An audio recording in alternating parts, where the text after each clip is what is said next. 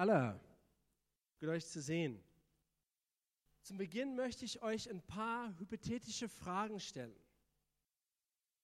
Und zwar, wenn du McDonald's nur dreimal, also nur McDonald's isst, dreimal am Tag, wenn du nur Coca-Cola trinkst und wenn du nie Sport treibst, denkst du, dass du es wagen kannst, den Berliner Marathon zu laufen? Oder wenn du gleich alles, was, weil alle Geld, was du bekommst, gleich ausgibst, nie Geld sparst, denkst du, dass du es schaffen wirst, ein Erbe für deine Kinder zu hinterlassen? Bisschen ernster. Oder für die Männer, wenn du wenig deine Zähne putzt, wenn du jedes Hemd vier Tage lang trägst und dazu kein Deo, zum Beispiel, wenn du eine Frau herumkriegen möchtest, beeindrucken möchtest als Mann, dann musst du aus absolutes Minimum sicher gehen, dass du keinen Mundgeruch hast. Also, der Titel meiner Predigt heute ist die Suche nach einer Ernte. Die Suche nach einer Ernte. Ich glaube, alle Menschen, ich glaube, egal ob du heute Abend hier bist, du bist, ob du religiös bist oder nicht, vielleicht bist du nur hier, weil das Essen danach dir schmeckt, egal was für ein, ein, eine Vorstellung du hast vom Leben, ich glaube, alle Menschen, wir suchen, wir sind auf der Suche nach einer Ernte. Und was meine ich damit? Ich meine mit, mit dem Wort Ernte da, ich meine, dass alle von uns wollen etwas Gutes rausbekommen aus unserem Leben. Für all unsere Anstrengungen, wir wollen, dass unsere Anstrengungen nicht umsonst sind, aber dass unser Leben nicht umsonst ist, aber dass wir etwas Gutes, dass wir eine Ernte eines Tages einführen. Wir sind alle, jeder Mensch, auf der Suche nach einer Ernte im Leben.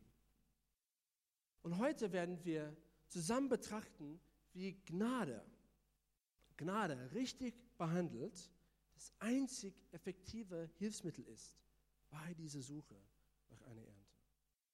Wir sind heute am Ende unserer Predigtreihe, der Ruf in die Freiheit. Und in dieser Predigtreihe, wir gehen auf eine Reise durch den Galaterbrief und das Thema von dem Brief, das Paulus denn der Gemeinde in Galatien schreibt, das Thema ist Gnade. Und wir haben über die letzten sechs Wochen Gnade angeschaut aus Thema. Und heute sind wir am Ende dieser Reihe. Und im, am letzten Kapitel, wir sind im Kapitel 6.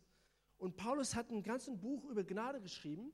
Und im letzten Kapitel liefert er einen sehr starken Punkt. Und wir lesen das in Galate 6, Vers 7 bis 8. Ihr könnt zusammen mit mir lesen auf der Leinwand oder auch in deiner Bibel mitfolgen. Und ich lese aus der Luther 2017 Übersetzung. Und Paulus sagt was Starkes hier am Ende seines Briefes. Und er, er schreibt, irrt euch nicht. Gott lässt sich nicht verspotten. Denn was der Mensch sieht, das wird er auch ernten. Wer auf dein, sein Fleisch sieht, der wird von dem Fleisch das Verderben ernten. Oder andere Übersetzungen sagen, er wird von seiner selbstsüchtigen Natur das Verderben ernten. Wer aber auf den Geist sieht, der wird ewiges Leben ernten. Nun, was meint Paulus mit diesen sehr ausdrucksstarken Worten hier? Und was haben sie überhaupt mit Gnade zu tun? Als Antwort darauf werden wir heute vier Dinge machen. Ich werde euch das Gesetz von Saat und Ernte erstmal vorstellen. Dann werden wir schauen, was es bedeutet, auf den Fleisch, auf das Fleisch zu sehen. Dann werden wir schauen, was es bedeutet, auf den Geist zu sehen. Und dann werden wir zum Schluss beten. Also lasst uns erstmal das Gesetz von Saat und Ernte zusammen unter die Lupe nehmen. Und wir lesen in 1. Mose 8, Vers 22. 1. Mose 8, Vers 22 etwas, was Gott sagt zu Noah. Und Gott verspricht Noah hier vier Sachen. Und diese vier Sachen, die sind so wie Naturgesetze, die in den Stoff des Universums eingeweht sind. Die, du, du kriegst sie nie wieder raus. Und Gott nennt die als folgendes. Er sagt zu Noah, solange die Erde steht, soll nicht aufhören. Saat und Ernte, Frost und Hitze, Sommer und Winter, Tag und Nacht. Was Gott sagt, ist, das Leben ist einfach so. Es gibt keinen Tag ohne eine Nacht. Es gibt kein Frost ohne auch Hitze. Es gibt kein Deutsche Bahn ohne Verspätung. Es gibt kein Currywurst ohne Pommes. es gibt auch keinen Sommer und Winter. Und wichtig für uns heute Abend, es gibt kein Saat ohne Ernte. Was das heißt ist, wenn du was ernten willst in deinem Leben, dann muss es vorher gesät werden. Es muss vorher gesät werden. Du, du kannst nicht einfach aus dem Nichts was ernten. Nun, manchmal ernten wir etwas, ohne dass wir dafür sehen, aber das ist, weil jemand anders dafür gesät hat. Manchmal haben wir das Privileg, dass wir beide sehen und ernten. Manchmal sehen wir nur, sodass andere ernten dürfen. Aber auf jeden Fall gibt es keine Ernte, ohne dass es vorher gesät wird. Und das ist eine gute Nachricht, weil das heißt, wenn du siehst, wird was geerntet werden.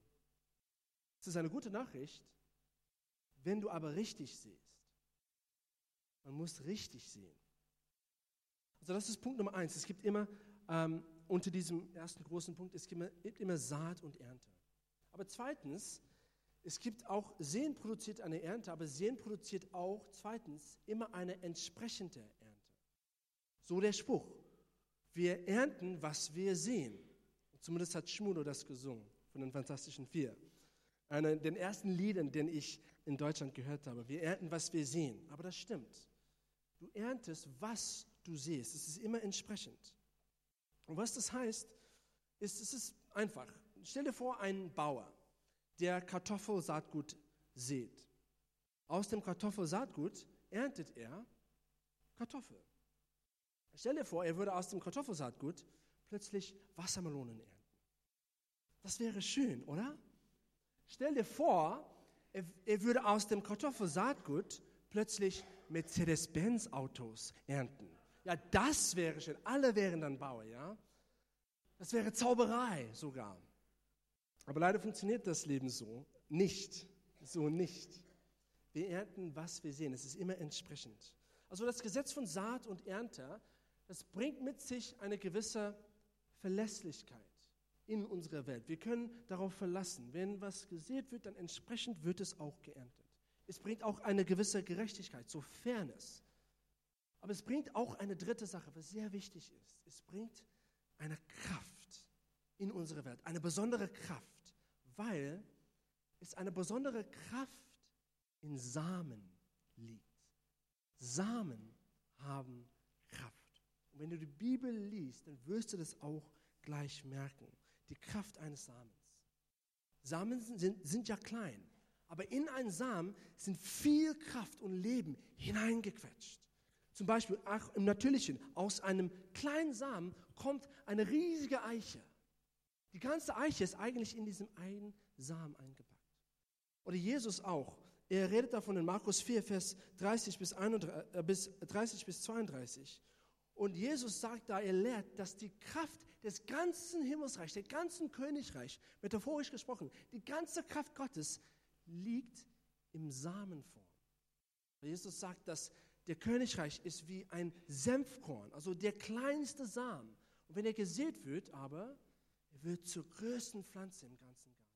So aus etwas Kleines kommt etwas Großes. Die Kraft eines Samens. Das bedeutet auch, du sollst niemals den Fehler machen, indem du die Größe deines Samens der Größe seines Einflusses gleicht. Das ist nicht das Gleiche. Ein Samen ist klein, deine Taten sind klein. Das, was du tust, das, was du aufopferst, das, was du siehst, ist klein. Aber wer weiß, was für Effekte, wer weiß, was für Einfluss unsere Samen haben können. Samen sind klein, aber ihre Kraft sind groß. Und das trifft für alle Bereiche des Lebens zu. Zum Beispiel der kleinste Akt des Glaubens kann Wunder wirken. Aber auch ein kleines Ungehorsam wenn es nicht ans Licht gebracht wird, kann größer und größer werden, bis schlussendlich es zu einem sündiges ähm, Verhaltensmuster entwickelt in deinem Leben, was du nicht mehr kontrollieren kannst. Samen haben Kraft und wir müssen gucken, wie wir sehen. Wir sollen niemals das Potenzial des Sehens unterschätzen. Und das lehrt uns das Gesetz von Saat und Ernte. Das ist unser erster Punkt für heute. Die sind wichtige Punkte und ich merke, dass, dass Gott uns dadurch Weisheit schenken möchte. So lasst uns jetzt schauen, was das bedeutet, auf das Fleisch zu, zu sehen. Punkt Nummer zwei. Und wir sind wieder, wir lesen nochmal Galater 6, 7 bis 8, wo Paulus schreibt, irrt euch nicht, Gott lässt sich nicht spotten, denn was der Mensch sät, das wird er ernten. Und dann Vers 8, wer auf sein Fleisch sät, der wird von dem Fleisch das Verderben ernten. Und wenn du neu in der Kirche bist und ich gerade das Satz vorgelesen habe, vielleicht hört es sich ziemlich komisch an für dich, also auf das Fleisch sehen oder auf sein eigenes Fleisch sehen. Ich meine, für mich, das hört sich ein bisschen schmerzhaft an. Ja? Also keine Angst, die, das Welcome-Team verteilt keine Mini-Flüge und wir werden nicht wortwörtlich so unser, auf unser Fleisch sehen, aber es ist metaphorisch gemeint. Auf das Fleisch zu sehen heißt es einfach, andere Übersetzungen machen das klar, auf den Boden deiner selbstsüchtigen Natur zu sehen. Das heißt, selbstsüchtig zu leben, zu leben, sodass es nur dir gefällt, dass dein Leben um, um, um, um dich äh, geht, um dich dreht. Nun, bevor du zu deinem Nachbarn, an deinen Nachbarn wendest und sagst, pass auf, er redet zu dir, müssen wir alle feststellen, dass wir alle mit dem Egoismus kämpfen. Alle von uns. Also denk einfach an, an das Gerät in deiner Hosentasche. Ja, das ist ein, der perfekte Beweis dafür. Dieses Gerät ist für deine Unterhaltung geschaffen. Es ist kreiert, um dich einfach anzulocken, weil es alles um dich geht. Es, es verspricht, deine Träume zu verwirklichen, deine Aufmerksamkeit zu behalten, dich glücklich zu machen. Und deswegen sind wir alle, wir hängen alle an unseren, diesen Geräten. Es geht um uns. Und wir haben einen großen Kampf mit dem Egoismus. Also wir haben schon das, das Kampf, das, das, den, diesen Kampf in uns als Menschen, dass wir damit kämpfen, dass wir dazu neigen. Und jetzt kommt Paulus und er sagt, wenn wir darauf sehen, dann was passiert? Paulus schreibt hier Verderben. Und das ist das griechische Wort Petora. Und Petora im griechischen Lexikon ist dargestellt als das Gegenteil von Kreation. Es ist das Gegenteil vom Leben. Das heißt, Petora ist Anti-Leben, es ist Anti-Kreativität.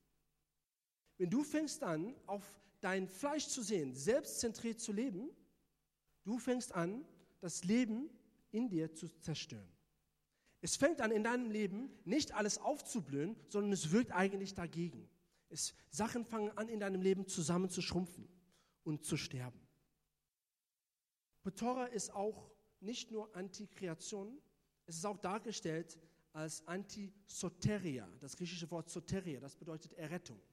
Es ist auch Anti-Erlösung. Also das bedeutet nicht gleich, dass wenn du auf dein Fleisch siehst, dass du plötzlich in Gefahr stehst, dein, deine, Errettung, deine Errettung zu verlieren.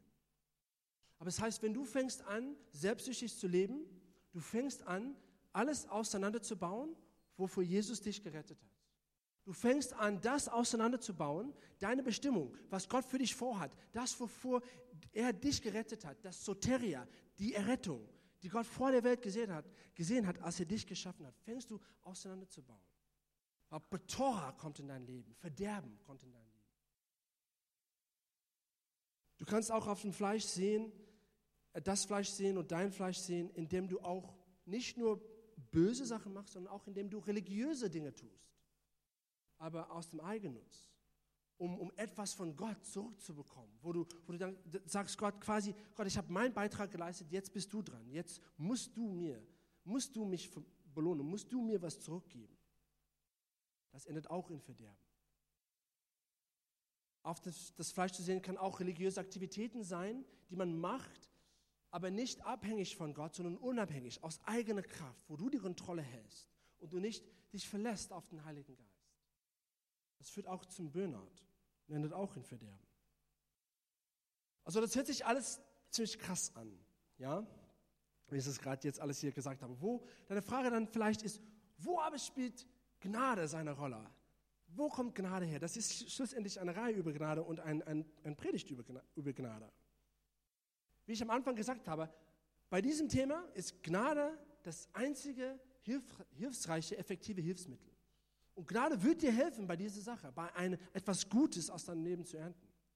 Aber das Erste, was wir feststellen müssen, ist, dass Gnade keine Freikarte ist. Gnade ist keine Freikarte. Gnade zu bekommen heißt nicht, dass du einfach das machen kannst, was du willst und Gott wird einfach alles sauber machen und alles gut machen und, und es wird einfach weiterhin so bleiben und es ist alles schick zwischen dir und Gott.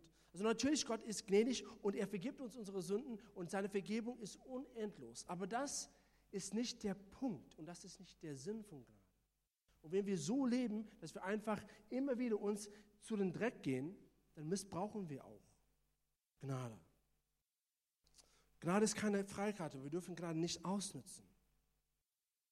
Und wir werden zusammen schauen, wie wir Gnade richtig benutzen. Das hat viel mit dem Prinzip von Saat und Ernte zu, tun. Aber erstmal, um das verständlicher zu machen, stell dir vor, ein Vater mit seinen Kindern auf dem Spielplatz. Und diese Kinder, die benehmen sich nicht so gut. Und die, sind ständig dabei, die Spielzeuge von den anderen Kindern ständig zu klauen und sind einfach nicht gut drauf und schreien und rennen rum und einfach, und es ist einfach chaotisch. Und der Vater, er korrigiert sie immer und weiß sie zurecht. Aber jedes Mal, nachdem er das macht, die gehen sofort wieder und die machen genau weiter das Gleiche, was sie vorher gemacht haben. Wenn diese Szene so weiterspielt und das Vater es immer so weitermachen, macht,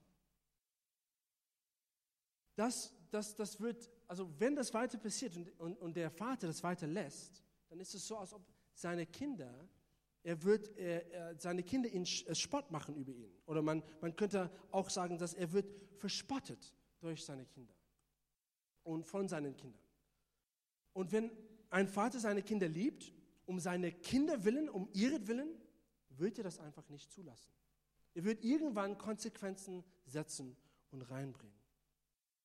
Und das ist genau wie Gnade sich kombiniert mit dem Prinzip von Saat und Ernte. Und wir werden das jetzt zusammen anschauen. Es bringt Konsequenzen in unserem Leben, um uns zu helfen, uns zu formen, uns zu leiten, unseretwegen. Es kommt auch aus einer Motivation von Liebe. Also dieses Gesetz von Saat und Ernte, es, es wirkt wie Straßenschilder, die uns zeigen, auf, ob wir auf dem falschen Weg sind oder ob wir auf dem richtigen Weg sind. Und wenn wir auf dem falschen Weg sind, dann dieses Gesetz wirkt wie eine Straßenschild, der zeigt, hier ist eine Klippe, hier musst du abbiegen, hier musst du nicht so weiterfahren. Also wenn du auf das Fleisch siehst und du fängst an, so entsprechend zu ernten, schlecht zu ernten, Petora, Verderben zu ernten, der Punkt davon ist, dass du damit aufhörst, dass du aufwächst wie der verlorene Sohn und dass du zur Besinnung bekommst. Du machst eine 180 Grad Drehung und du rennst wieder zu Gott und du rennst zur Gnade. Und das ist, wo Gnade wirklich eingreift. Aber das Problem mit uns Menschen ist, dass wir wollen das alles immer selber machen. Wir stellen fest irgendwie, dass unser Leben auf dem falschen Weg ist. Aber wir sagen, nein, ich, ich habe das, ich habe das, ich komme mich drum. Ich komme mich drum. Und das Problem ist, ist, dass wir kommen in einen Zyklus von schlechten Entscheidungen, wo wir uns selber nicht ausbrechen können, weil wir einfach nicht in der Lage sind, uns selbst zu retten. Bis Jesus bis Jesus auf die Erde gekommen ist. Die gute Nachricht, the good news, ist, dass Jesus gekommen ist, um, und er hat den wichtigsten Samen gesät in der ganzen Geschichte. Er hat den wichtigsten Tat gesät. Sein eigenes Leben hat er aufgeopfert für uns am Kreuz. Zugrunde gegangen, hat es begraben wie ein Samen, sodass wir ewiges, so wir was Gutes ernten können, und zwar ewiges Leben. Jesus ist auf das Kreuz, auf dem Kreuz für die ganze Menschheit, für dich gestorben, um dich zu retten aus diesem Zyklus von schlechten Entscheidungen, woraus du dich, dich nicht selber retten kannst. Er hat was gesät, sodass du ein neues Leben anfangen könntest. Ewiges Leben. Und das ist die gute Nachricht von Gnade. Und nachdem wir diese Gnade erfahren haben, und das können wir erfahren, indem wir einfach uns entscheiden, Jesus nachzufolgen, und, und wenn du hier bist, ich möchte am, am, Ende mit dir beten, um dir auch eine Chance zu geben, auch diese Entscheidung zu treffen, weil es ist die wichtige Entscheidung, die es hier gibt im Leben. Und dadurch kommt Gnade in unserem Leben. Und aber der Punkt von Gnade ist nicht, dass wir dann sofort wieder zum alten Leben gehen, sondern dass wir weiter auf diesem guten Weg bleiben. Und Gnade hilft uns, gerecht zu bleiben und gerade zu bleiben auf diesem Weg. Und da wieder greift das Gesetz von Saat und Ernte ein. Weil das Gesetz, wenn wir fangen an aus Gnade das Richtige zu tun und Gute zu tun, dann merken wir auch, dass wir entsprechend ernten. dann kommt mehr Liebe in unserem Leben, dann kommt mehr Mut, dann kommt mehr Glaube, dann wächst auch unsere Heiligkeit. Und wir merken, hey, ich bin auf dem richtigen Weg. Und wir sind ermutigt, auch weiter so zu machen. Und das bringt uns zum letzten Punkt von heute Abend. Und das ist, wie sehen wir auf den Geist? Wenn der ganze Punkt von diesem Brief, Galater, geht um Gnade und der ganze Punkt von Gnade geht darum, richtig zu sehen, dann wie sehen wir auf den Geist? Also wie gesagt, Gott schenkt uns gerade nicht so, dass wir das ausnutzen können, missbrauchen können, das System tricksen können, sondern er schenkt uns Gnade, sodass wir richtig leben können. Es ist, als ob Paulus schreibt, der, der Sinn hinter diesem ganzen Plan von Gottes Gnade, der Sinn hinter Gottes Gnade, ist, dass wir ähnlicher wie Gott werden. So, was heißt es, auf den Geist zu sehen? Manche Übersetzungen machen das ein bisschen verständlicher für diejenigen von uns, die in den ersten, äh, die ersten äh, 21. Jahrhundert leben. Auf den Geist zu sehen bedeutet einfach sehen, um den Heiligen, das Sehen, um den Heiligen Geist zu gefallen. Also ein Leben zu führen, das Gott gefällt. Und ich glaube, das, das habe ich sehr stark im Gebetstreffen von Gott wirklich nochmal und immer wieder diese Woche wirklich von Gott bekommen, dass ich glaube, Gott möchte eine Generation, die lebt, um ihm zu gefallen, wo alles andere egal ist. Und wir sagen, Gott, es ist, es alles andere egal. Ich will auf den Heiligen Geist sehen. Ich will auf dich sehen, Gott. Ich will, ich will sehen, dass du geehrt wirst. Dass, dass, ich will sehen, ich will mein ganzes Leben geben als Anbetung für dich, Gott. Das ist, was es bedeutet, ein Leben zu, zu führen, das Gott gefällt. Und Gottes Versprechen ist, dass wenn wir das so machen, dann ernten wir auch ewiges Leben. Das heißt nicht, dass wir unseren Platz im Himmel irgendwie verdienen können, aber wir ernten in diesem Leben Leben im Überfluss. Aber wie ich gesagt habe, das ganze Ding von Saat und Ernte macht alles verlässlicher, also zuverlässiger. Wir können, wir können darauf vertrauen. Und manchmal dadurch, wenn es kommt, auf den Geist zu sehen, wir haben also diesen Prinzip, entsprechend ernten. Manchmal, wir Christen, unbewusst, fangen wir an zu sehen auf den Geist, um etwas von Gott so zu ernten und deswegen nur so zu sehen. Und wir versuchen, aber wir versuchen auch Gott zu manipulieren, Gott zu kontrollieren, indem wir sagen, ja Gott, ich, ich tue das, ich sehe auf den Geist, aber dann wäre es schön, wenn du mir was wieder machst. Eigentlich, das ist eigentlich auf das Fleisch zu sehen, weil das eigennützig ist. Und der ganze Punkt vom auf das Fleisch zu sehen ist Eigennutz. Nein, auf den Geist zu sehen ist eigentlich das genau, wahre Sehen auf den Geist, ist genau das Gegenteil von Gott zu kontrollieren und manipulieren. Es ist eigentlich, man gibt die Kontrolle auf. Weil, wenn man auf den Geist sieht, man kann eigentlich nicht vorhersehen und nicht eigentlich kontrollieren, wie genau man erntet. Manchmal erntet man anders. Zum Beispiel, du siehst finanziell, du bist großzügig, aber du erntest nicht manchmal in Finanzen, du erntest charaktermäßig und Gott dir was schenkt, um deinen Charakter zu entwickeln. Wir können nicht kontrollieren, wie Gott und wir können nicht bestimmen, wie Gott uns zurückgibt.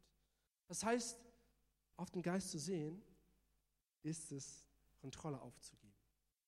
Also, und das ist eigentlich das, das, der ganze Punkt von der Natur her. Sehen bedeutet Opfer. Denk, denk an einen Bauer. Wenn ein Bauer einen Samen sät, was macht er? Wortwörtlich, er begrabt diesen Samen. Er opfert das auf. Es geht zugrunde, es verschwindet, er sieht das nie mehr in seinem Leben, das, was er gesehen hat, wird er nie mehr sehen. Ist es, ist es, ist es gegangen, ist es weg. Er hat es aufgeopfert in dem Vertrauen, dass aus diesem kleinen Samen etwas Großes wird, etwas Herrliches wird. Und das ist genau, was wir machen, wenn wir auf den Geist sehen. Wir, wir, wir tun was Gutes. Wir machen was für Gottes. Nicht so, dass wir irgendwie nur so, dass wir was bekommen können, aber wir sagen, Gott, das, was ich gesehen habe, ich will sehen, dass das wächst. Ich will sehen, dass dein Königreich wächst in meinem Leben, in dem Leben von anderen. Gott versteht die Kraft eines Samens, dass von kleinen Sachen großen Sachen werden. Manchmal werden wir entmutigt, weil wir gucken auf unsere kleinen Taten, das, das, das Kleine, was wir aufopfern. Und wir sagen, Gott, es ist so klein. Gott sagt, nein, gleicht niemals die Größe des Samens mit der Größe seines Einflusses. Die sind nicht gleich, die sind anders. Vom Klein wird groß. Und weil Gott die Kraft des Samens versteht, fordert Gott uns auf, Gutes zu tun, weil er das multiplizieren wird und er die Welt durch uns verändert. So heute Abend, was fordert Gott dich auf? Was verlangt Gott von dir? Was will Gott, dass du in deinem Leben und mit deinem Leben aufopferst und siehst? Was ist das Gute, was Gott durch dich machen möchte? Ich glaube, für manche von uns wissen wir schon, was wir machen sollen. Schon seit Wochen hat Gott angefangen mit dir zu reden, über etwas zu machen, etwas Gutes. Zum Beispiel, es kann sein, dass, dass es jemand gibt in, einem, in, der, in der Gemeinde, der noch keinen Treffpunkt hat. Und Gott redet zu dir, zu dieser Person zu gehen, sie zu einem Treffpunkt einzuladen und diese Person zu Jünger zu machen. Und manchmal ja, fragt Gott, dass dich heilig zu leben, einen Schritt zu gehen, wo du heilige lebst in, dein, in, in deinem Leben. Manchmal ist das, man redet Gott schon im Voraus zu uns. Manchmal aber redet der Heilige Geist zu uns im Moment.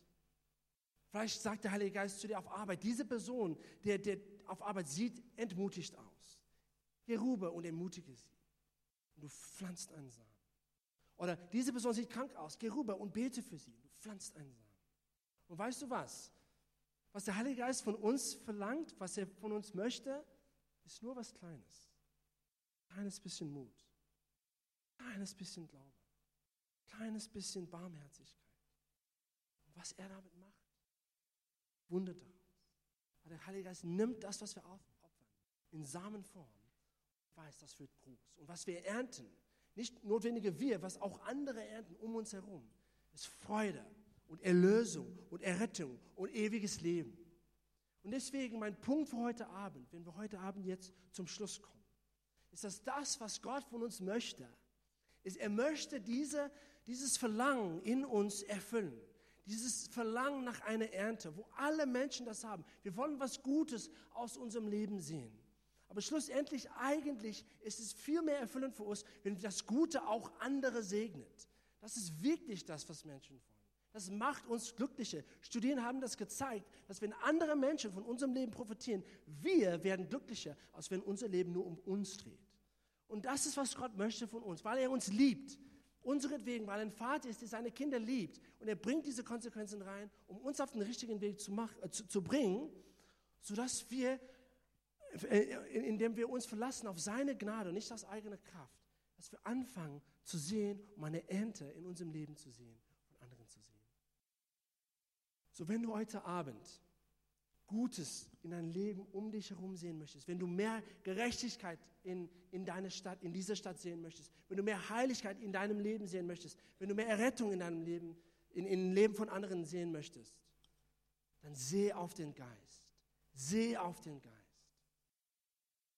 Weil Gott versteht die Kraft eines Samens und möchte aus deinem kleinen Leben was Großes machen. So lass uns zusammen beten. Als ich vorbereitet habe auf diese Predigt, habe ich von Gott ein Wort gehört und das war Umkehr. Und ich glaube, jetzt, während wir beten, dass Gott möchte, dass, dass, dass wir umkehren, dass wir Buße tun. Buße ist was Wunderschönes, weil Buße nimmt uns von einem falschen Weg und es setzt uns auf den richtigen. Und ich möchte für zwei Gruppen von Menschen Erstmal, ich möchte für dich beten, wenn du bis jetzt in deinem Leben ohne Jesus gelebt hast. Ich möchte dir die Gelegenheit geben, dein Leben radikal zu verändern. Die meisten Menschen in diesem Raum haben das schon gemacht und es war die beste Entscheidung ihres Lebens. Aber dann fing an Leben in Überfluss bei ihnen. Und ich möchte dir das, die, die, die gleiche Gelegenheit geben. Du musst einfach glauben an Jesus und dein Leben aufopfern für ihn und sagen, dass du ihm nachfolgst. Du kannst das machen, indem du jetzt mit mir betest. Ich werde beten und du kannst einfach nach mir gleichen Worten in deinem Herzen beten. Jesus, ich danke dir, dass du gekommen bist, um mich zu retten. Und ich glaube, dass du am Kreuz meine Sünden gestorben bist. Und ich bitte dich um Vergebung für meine Sünden. Jetzt kehre ich um. Ich treffe eine Entscheidung, nicht mehr zu leben wie zuvor. Ich folge dir nach, Jesus. Du bist mein Leiter. Du bist mein Herr. Du hast das Wort. Ich treffe heute Abend eine Entscheidung, so zu leben, um dir zu gefallen. Und ich danke dir, dass deine Gnade mir dazu hilft.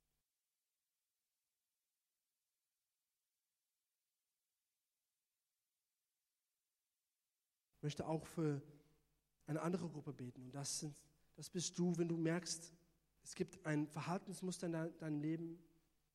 Es kann was Schlimmes sein.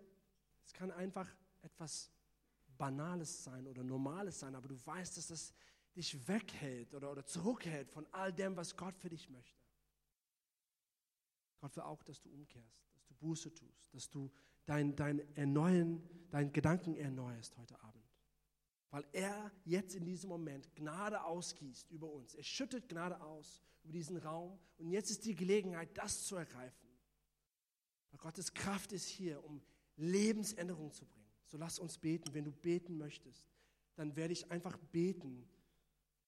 Du triffst die Entscheidung, umzukehren. Und dann wir empfangen Gottes Gnade und Gottes Kraft für uns. So Gott, ich danke dir jetzt, dass du uns hilfst, jetzt umzukehren von dem, was wir umkehren sollen, Gott. Und ich danke dir überall durch diesen Raum, Gott, jetzt, dass Menschen fangen an, diese Entscheidung zu treffen, Buße zu tun, umzukehren, wegzukehren von dem, was, was nicht mehr gemacht werden soll und auf den richtigen Weg zu gehen, Gott. Und Gott, ich danke dir jetzt, dass du deine Gnade ausgießt, deine Gnade ausschüttest, Gott. Aber wie wir vorher schon von dir gespürt haben, es gibt heute kein Verdammnis mehr. Kein Verdammnis mehr über das, was in der Vergangenheit liegt, das, was wir machen, was wir nicht machen sollen, Gott. Sondern es gibt Gnade und es gibt Liebe und es gibt Kraft für uns, Gott. Und heute Abend wir empfangen diese Kraft von dir, Gott. Wir empfangen die Kraft, so zu leben, wie es dir gefällt, Gott. Gott, wir bitten dich mutig, um die Gnade zu bekommen, um ein Leben zu führen, das dich ehrt und das auch andere um uns herum segnet. Gott, wir danken dir mutig und erwartungsvoll, dass du unser Leben umkrempeln willst ab diesem Punkt. In deinem mächtigen Namen. Amen. Amen.